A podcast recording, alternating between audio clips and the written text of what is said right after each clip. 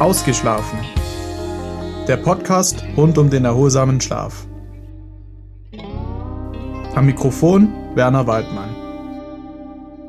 Hallo, einen wunderschönen Tag wünsche ich Ihnen. Heute geht es um ein etwas komplexes und kompliziertes Thema, um die verschiedenen Atmungs- oder Beatmungsmodi für Schlafapnoe-Patienten. Für die Behandlung schlafbezogener Atemstörungen wurden im Lauf der Jahrzehnte immer wieder neue, raffiniertere Beatmungsmodi entwickelt. Seit Colin Sullivan vor rund 40 Jahren die CPAP-Therapie erfand, sind neue Beatmungsalgorithmen wie APAP, B-Level und ASV förmlich wie Pilze aus dem Boden geschossen und decken nicht nur die Behandlung der obstruktiven Schlafapnoe, sondern auch die Therapie anderer komplexer Atmungsstörungen ab. Das einzige Problem bei dieser an sich sehr positiven Entwicklung ist, dass der schlafmedizinische Laie bei all diesen Fachbegriffen mittlerweile kaum noch durchblickt. Und gerade bei schlafbezogenen Atmungsstörungen ist es ja besonders wichtig, ein mündiger Patient zu sein, ein Patient, der sich in der Behandlung seiner eigenen Erkrankung gut auskennt. Daher will ich Ihnen die wichtigsten Beatmungsmodi hier kurz erklären. Klaus B. hat ein bis zwei ungewohnte Nächte im Schlaflabor hinter sich gebracht. Ungewohnt deshalb, weil er zunächst mit unzähligen Sensoren versehen und mit Kabeln über Funk mit einer Zentrale verbunden wurde. Da lag er nun im Bett, getraute sich nicht, sich zu bewegen, damit keines der Kabel abging, und wartete verzweifelt auf den Schlaf. Am nächsten Morgen wurden die Kabel in aller Herrgottsfrühe abgenommen, und dann eröffnete ihm der Arzt das Ergebnis. Der Verdacht auf eine obstruktive Schlafapnoe hatte sich bestätigt. Das lästige Schnarchen, über das seine Frau immer wieder klagte, ist also gar nicht so harmlos, wie er immer gehofft hatte. Nun wird dem Patient seine Therapie erklärt. Ein Gerät, das mittels einer Turbine über einen Schlauch und eine Gesichtsmaske mit Überdruck Atemluft in seinen Nasenrachenraum bläst und diesen dadurch offen hält. Es gibt eine kurze Einweisung. Das Gerät mit Zubehör bekommt der Patient nicht mit. Das muss sein Homecare-Versorger ihm liefern. So richtig vorstellen kann Klaus B. sich das alles bisher noch nicht. Er weiß nur, dass er von nun an sein Leben lang mit Gerät und Maske schlafen muss. Wie soll das gehen? Und wird er mit der Therapie und der Bedienung seines CPAP-Geräts überhaupt zurechtkommen? Ein wenig beklommen blickt Kaus B. der Lieferung des ominösen Geräts entgegen. Der Einstieg in eine solche Behandlung wird wesentlich einfacher, wenn man weiß, wie sie funktioniert und welche Therapieerleichterungen es gibt. Denn auch in dieser Hinsicht haben sich die Schlafmediziner mittlerweile zum Glück so einiges einfallen lassen. Normalerweise kommt ein Patient, bei dem die ambulante Polygraphie einen Verdacht auf obstruktive Schlafapnoe ergeben hat, für zwei Nächte ins Schlaflabor. In der ersten Nacht, der Diagnostiknacht, wird eine Schlafmessung, eine Polysomnographie durchgeführt, die alle für die Beurteilung des Schlafs wichtigen Parameter umfasst und daher wesentlich aussagekräftiger ist als die Polygraphie. In der folgenden, der zweiten Nacht, der Therapieeinstellungsnacht, schläft er, sofern sich der Schlafapnoe-Verdacht bestätigt hat, mit einer Maske und wird auf eine CPAP-Therapie mit dem für ihn passenden Therapiedruck eingestellt. Wie funktioniert nun ein CPAP-Gerät?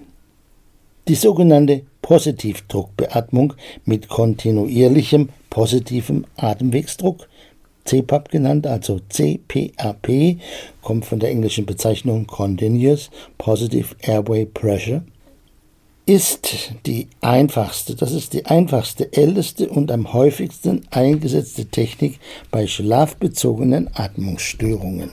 Dabei erzeugt ein CPAP-Gerät über einen kontinuierlichen Luftstrom einen Überdruck, der durch eine Turbine erzeugt wird und dem Patienten über einen Atemschlauch und die daran angeschlossene Atemmaske zugeführt wird.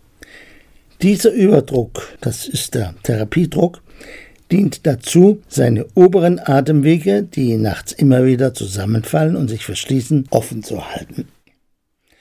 Man legt also quasi eine Luftschiene, um diese mechanische Blockade zu beheben.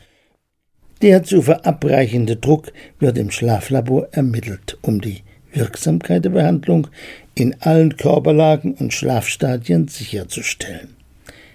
Er ist beim Ein- und Ausatmen stets gleich hoch, daher die Bezeichnung kontinuierlicher Atemwegsdruck und kann in der Regel zwischen 3 und 20 Millibar umfassen. Der richtige CPAP-Therapiedruck ist erreicht, wenn der Patient mit seiner Therapie während des Schlafs regelmäßig atmen kann und seine Atemwege kontinuierlich offen bleiben. Er also keine Apnoen mehr hat, seine Sauerstoffsättigung sollte im Optimalfall konstant über 90 Prozent liegen. Heutige CPAP-Geräte verfügen über diverse Komfortfunktionen, die dem Patienten die nicht immer besonders geliebte Therapie erleichtern. Beispielsweise die Einschlaframpe, die den Druck erst nach und nach steigert, sodass der Patient besser einschlafen kann. Dabei kann der Patient selbst bestimmen, ob das System sofort mit dem wirksamen Therapiedruck oder zunächst mit einem niedrigeren Druck beginnen soll. Man nennt das Rampenfunktion. Wird diese Rampe aktiviert, so steigt der Druck über eine gewisse Zeitspanne langsam auf den eingestellten Therapiedruck an. Vielen Patienten fällt das Einschlafen mit dieser Rampenfunktion leichter und sie empfinden ihre Therapie dadurch auch als angenehmer. Manchen Patienten fällt es jedoch schwer, gegen den Überdruck auszuatmen, vor allem dann, wenn sie einen etwas höheren Therapiedruck benötigen. Wer schon mal bei heftigem Gegenwind spazieren gegangen ist, kann dieses Unbehagen sicherlich auch als Nichtschlafvergnüger nachempfinden. Für solche Patienten gibt es Ausatemerleichterungen, bei denen beim Ausatmen der Druck gesenkt wird. Sie beruhen auf dem Prinzip, dass der für die Schienung der oberen Luftwege erforderliche Überdruck vornehmlich unmittelbar vor und zu Beginn der Einatemphase, der Inspiration also, benötigt wird, da die oberen Atemwege in dieser Phase am stärksten zum Zusammenfallen neigen. Während das Einatmen durch den Therapiedruck erleichtert wird, wird das Ausatmen durch diesen Druck naturgemäß eher behindert. Das führt zu Schwierigkeiten beim Ausatmen. Dieses Problem kann durch eine Ausatemerleichterung behoben werden. Der erste dieser Modi heißt C-Flex. Dazwischen werden sie je nach Hersteller als EPR, expiratorische Druckreduzierung oder Soft-PAP bezeichnet.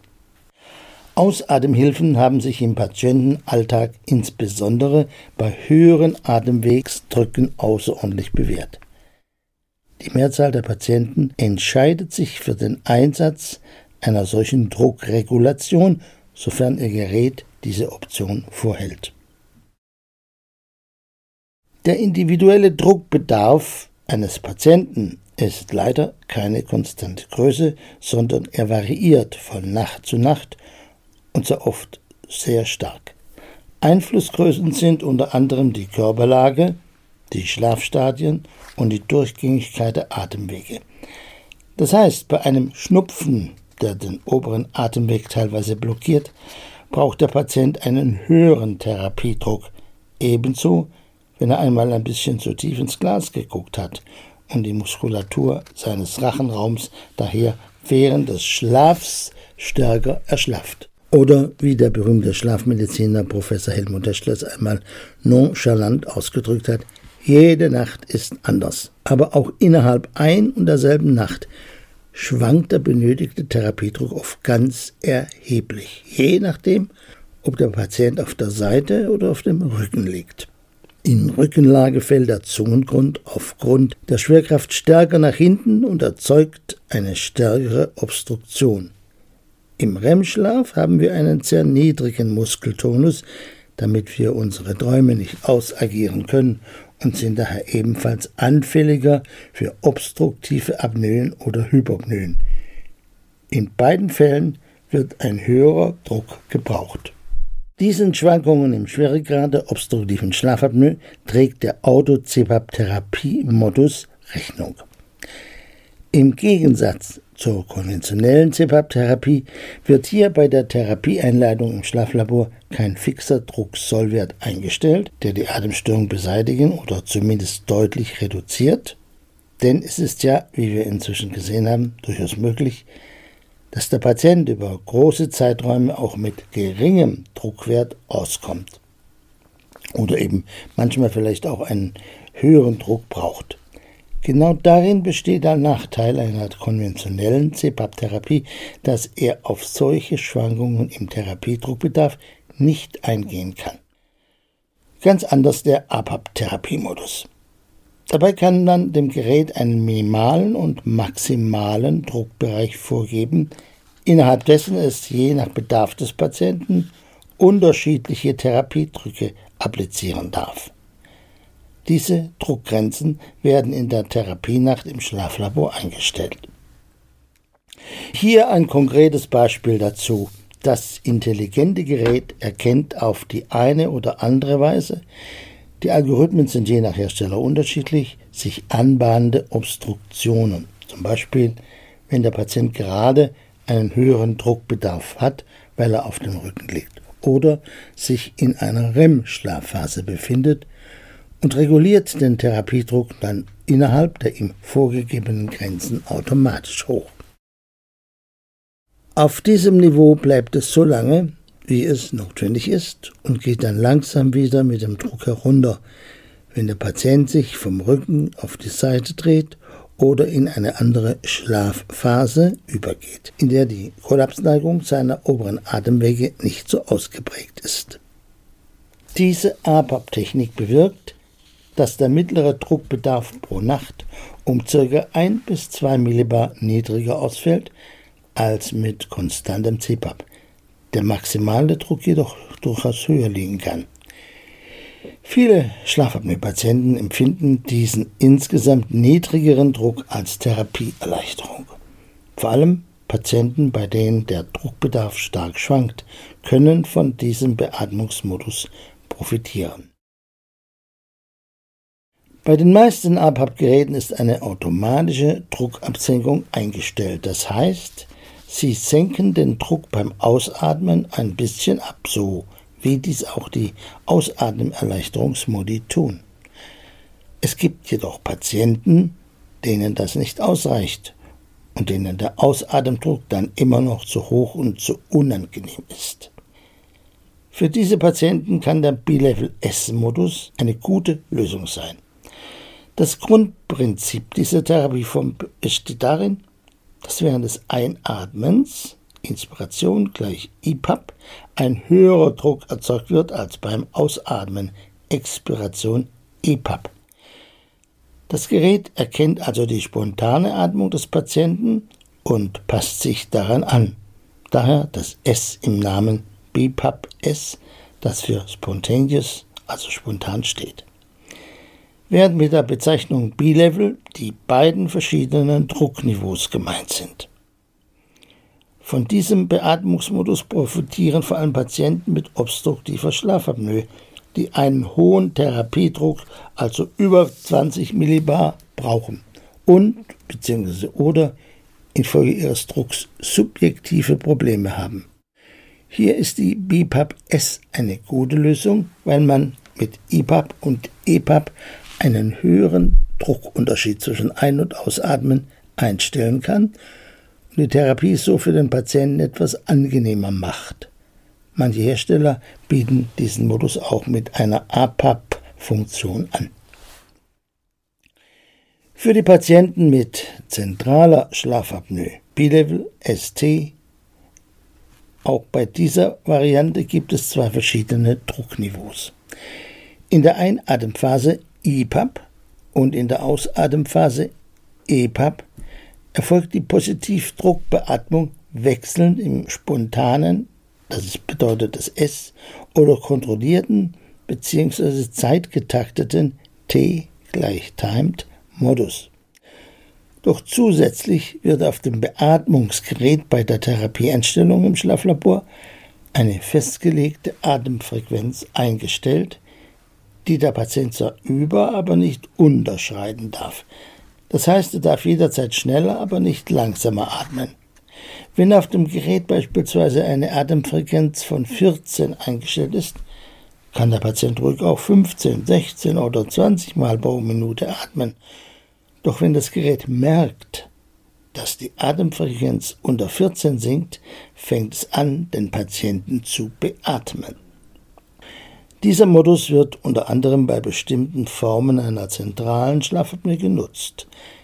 Im Gegensatz zur obstruktiven Schlafapnoe, bei der die oberen Atemwege während des Schlafs zusammenfallen, sodass es zu Atemstillständen kommt, fehlt bei der zentralen Schlafapnoe der Atemantrieb. Und zwar deshalb, weil eine Störung des Atemzentrums im Gehirn, also der Atemregulation, vorliegt. Bei der zentralen Apnoe sendet das Atemzentrum keine Befehle zum Luftholen an die Atemmuskulatur. Es finden also auch keine Atembewegungen statt, obwohl die Atemwege geöffnet sind. Solchen Patienten hilft der B-Level-ST-Modus, bei dem sie ab einer gewissen zu niedrigen Atemfrequenz von dem Gerät beatmet werden. Sobald der Patient wieder in ausreichendem Maße selbst atmet, springt das System automatisch wieder in den spontanen Modus zurück. Es gibt jetzt ja noch die adaptive Servoventilation, ASV genannt. Das ist eine hochintelligente Beatmungstherapie. Auch dieser Modus, der je nach Hersteller unterschiedliche Namen hat, wurde für die Behandlung bestimmter zentraler Apnoeen entwickelt und auch dabei erhält der Patient eine Druckunterstützung beim Einatmen, sobald sein eigener Atemantrieb nachlässt. Das Gerät passt sich kontinuierlich an das gestörte Atemmuster des Patienten an. Die Software analysiert seine Atemzüge und richtet den Beatmungsdruck genau danach aus. Bei stabiler Atmung oder wenn der Patient hyperventiliert, also sehr schnell und tief atmet, Erhält er von dem Gerät nur eine minimale Druckunterstützung, wird seine Atmung dagegen flacher, so erhöht sich der Druck mit dem Luft in seine Atemwege strömt. Ziel ist eine normalisierte Atmung ohne Apnoen und Hyperventilationsphasen. Am häufigsten wird dieser Beatmungsmodus bei der Chain-Stokes-Atmung eingesetzt. Er wird aber auch immer häufiger zur Behandlung der komplexen Schlafapnoe genutzt. Beides sind Sonderformen der zentralen Schlafapnoe. Die Chain-Stokes-Atmung kommt sehr häufig bei Herzinsuffizienzpatienten vor. Dabei handelt es sich um ein unregelmäßiges an- und abschwellendes Atemmuster, bei dem abwechselnd Phasen mit verminderter und Phasen mit sehr tiefer, schneller Atmung auftreten. Die Atemzüge des Schläfers werden immer flacher und langsamer, bis sie nach einer Atempause wieder tiefer und schneller werden bis hin zur Hyperventilation. Die Atmung solcher Patienten ist also abwechselnd flach und tief und immer wieder durch Atemstillstände unterbrochen. Der Sauerstoffmangel während dieser Atempausen führt zu häufigem nächtlichen Erwachen mit entsprechenden fragmentiertem Schlaf und Tagesschläfrigkeit. Die häufigste Form der zentralen Schlafapnoe ist die sogenannte komplexe Schlafapnoe, die sich im Rahmen einer CPAP-Therapie entwickelt. Ein Patient mit obstruktiver Schlafapnoe, also einem Verschluss der oberen Atemwege, wird mit CPAP behandelt. Daraufhin verschwinden die obstruktiven Apnoen zwar, doch dafür treten bei dem Patienten jetzt zentrale Apnoen auf. Daher bezeichnet man dieses Phänomen auch als therapiebedingte zentrale Schlafapnoe. Diese zentralen Apnoen können zu häufigen Wegreaktionen, den sogenannten Arousals, führen und den Schlaf der Betroffenen stark fragmentieren. Wissenschaftliche Untersuchungen zufolge verschwinden die zentralen Apnoen bei mehr als der Hälfte der Patienten, sobald sie sich die CPAP-Therapie angewöhnt haben. Bei den übrigen Patienten bleibt die komplexe Schlafapnoe jedoch langfristig bestehen und geht mit schlechter Schlafqualität und mangelnder CPAP-Therapietreue einher. Die Therapieabbruchraten sind höher, wenn Patienten an einer komplexen Schlafapnoe leiden. Deshalb sollte man etwas dagegen tun. lange Zeit wusste man nicht, wie solche Patienten zu behandeln sind. Mit der adaptiven Servoventilation, kurz ASV, steht ihnen aber zum Glück ein sinnvoller Beatmungsalgorithmus zur Verfügung. Ich verstehe, dass dieser Text, dass diese Beschreibung ziemlich kompliziert und komplex ist. Wenn Sie daran interessiert sind, schreiben Sie uns an die Geschäftsstelle und wir schicken Ihnen ein Manuskript mit diesem Text, dann können Sie nochmal nachlesen und dann geht es leichter ein. Ich bedanke mich für Ihr Interesse und freue mich bis zum nächsten Mal.